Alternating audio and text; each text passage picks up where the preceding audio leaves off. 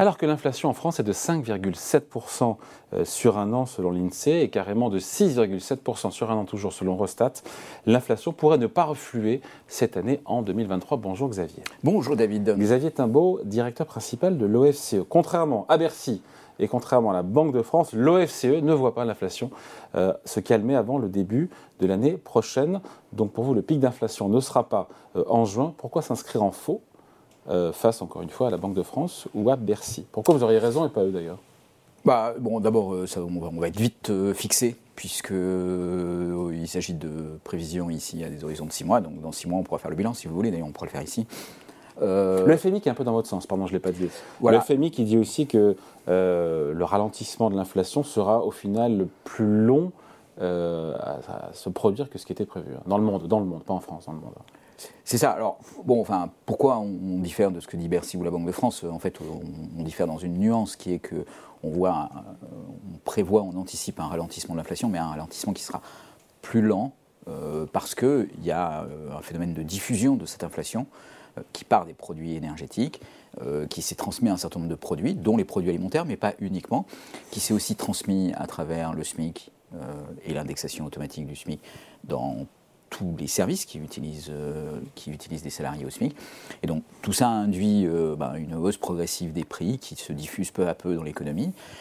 Euh, la bonne nouvelle, c'est que l'impulsion, la hausse des prix de l'énergie est revenue à la normale, les prix ont baissé. Et donc on va avoir des prix énergétiques qui vont cesser de contribuer. Donc aujourd'hui, qu'on soit clair, aujourd'hui l'inflation n'est plus tirée par les prix de l'énergie. C'est plus le cas aujourd'hui. Elle est plus directement tirée par les prix de l'énergie, mais dans la hausse des prix alimentaires que vous constatez aujourd'hui, il y a pour grande partie l'impact des prix énergétiques qui se transmettent dans les prix alimentaires. Comment ça marche? Bah, On commence par avoir le prix du gaz qui augmente. Quelques mois après, le prix de l'électricité connaît un pic. Et puis ça a ensuite, depuis, hein, pardon de vous le Oui, ça a rebaissé depuis. Mais ensuite, ce qui se passe, c'est qu'il y a des, entreprises qui changent leur contrat, qui renouvellent leur contrat d'électricité, et qui se retrouvent avec un contrat d'électricité qui est plus haut. Même si le prix de l'électricité, le prix de gros de l'électricité a baissé, mm. le prix du contrat de votre supermarché, par exemple, lui, il a augmenté, et il a augmenté pour une durée de temps qui va être assez longue, qui peut être une année.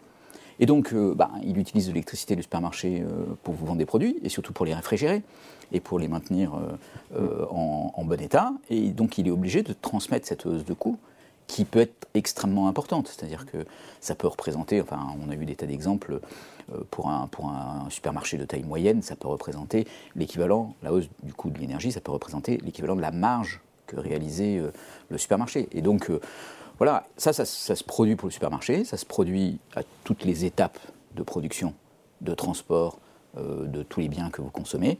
C'est très sensible dans les biens alimentaires et ça va, se, ça va perdurer parce que c'est installé pour euh, un temps assez long. Hum.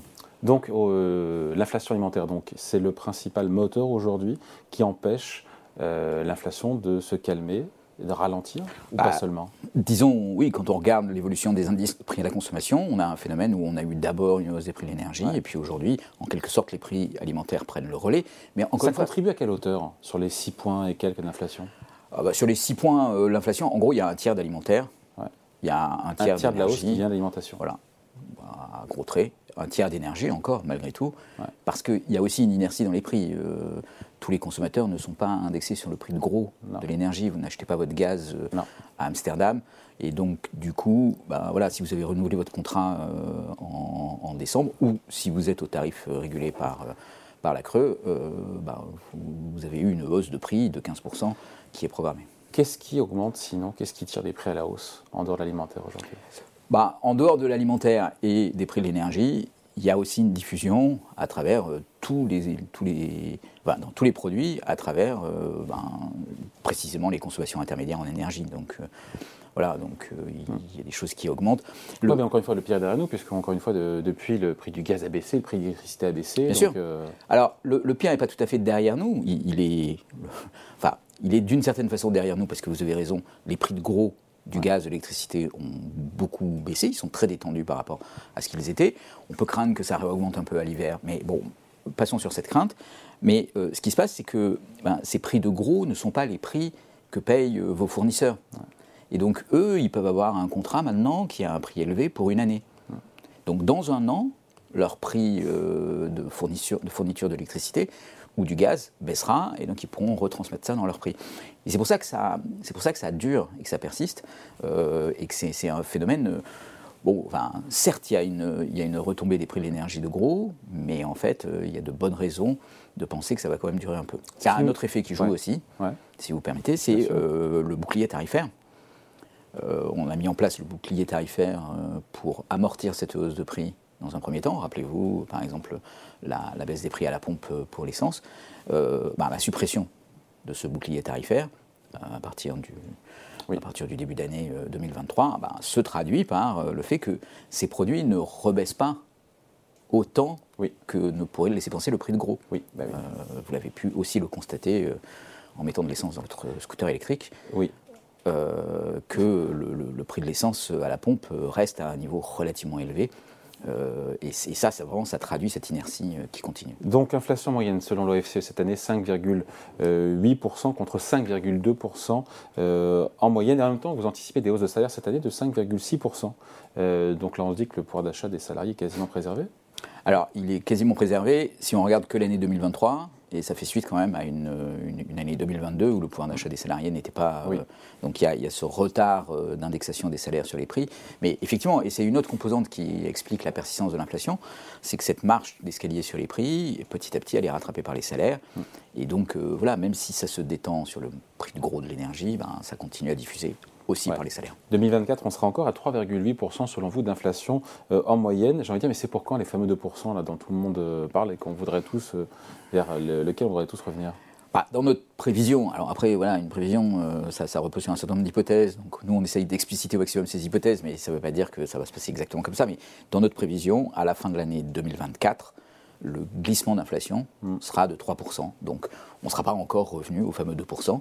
Et il faudra attendre de ce point de vue-là l'année 2025. En moyenne, on sera à 3,8% en 2024 selon vous. Et en glissement annuel, on sera à 3%. Si on peut expliquer en deux secondes la différence bah, La différence, c'est que la moyenne annuelle, ça va faire la moyenne de tous les mois de l'année. Et quand on parle en glissement, on va regarder l'évolution des prix entre décembre 2024 et, décembre 2023. Et donc, Quelle est la valeur la plus pertinente? Bah, la valeur la plus pertinente, celle qui correspond à votre perte de pouvoir d'achat sur l'année 2024, c'est la moyenne. C'est la moyenne, malheureusement. Donc euh, c'est celle-là qui compte. Après, si vous voulez vous intéresser à la dynamique de l'inflation et savoir qu'est-ce qui va se passer ensuite, est-ce qu'on est à un niveau normal ou pas, bah, le glissement vous donne une information. Donc en glissement annuel fin 2024, on est encore à 3%. On est encore à 3%, on se rapproche des 2%, mais on voit pas avant 2025. Et encore, ça paraît loin 2025. Il peut se passer plein de choses. Et il peut se passer plein de choses en 2025. Tout ça repose aussi sur des hypothèses quand même euh, qui sont explicites, mais qui sont quand même assez fortes.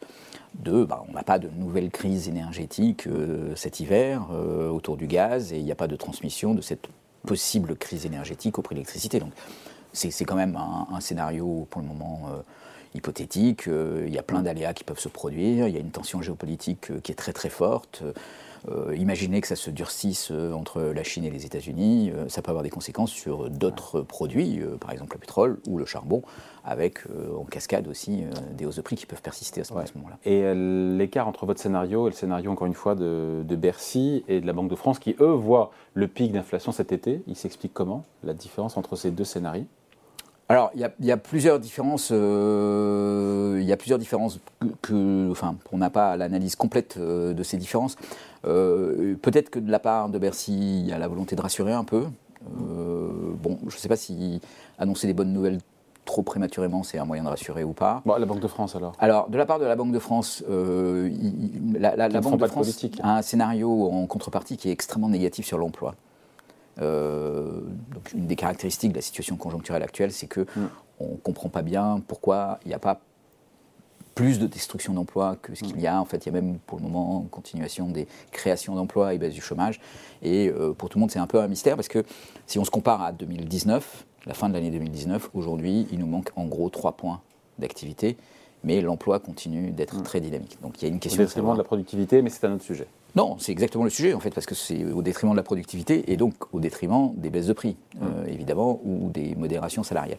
Voilà. Pour la Banque de France, il y a une correction qui va arriver très rapidement que vous, ne voyez pas. de l'emploi, que nous, nous n'inscrivons pas dans notre prévision.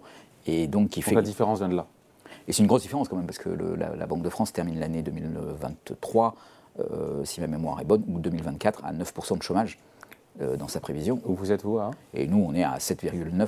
Ah, donc, ce point d'écart-là donc ça fait un gros point d'écart de chômage et donc derrière une dynamique de la productivité et des salaires qui est différente et qui explique voilà, cet atterrissage assez rapide pour la, pour la Banque de France et moins rapide pour nous. Voilà, donc l'inflation ne devrait pas baisser cette année en France projection, prévision de l'OFCE rejointe, je reviens encore une fois là-dessus, par, euh, par le FMI. On verra dans quelques mois qui avait raison entre vous, la Banque de France et Bercy. Merci beaucoup. Donc Xavier Timbaud, économiste et directeur principal de l'OFCE. Merci. Merci David.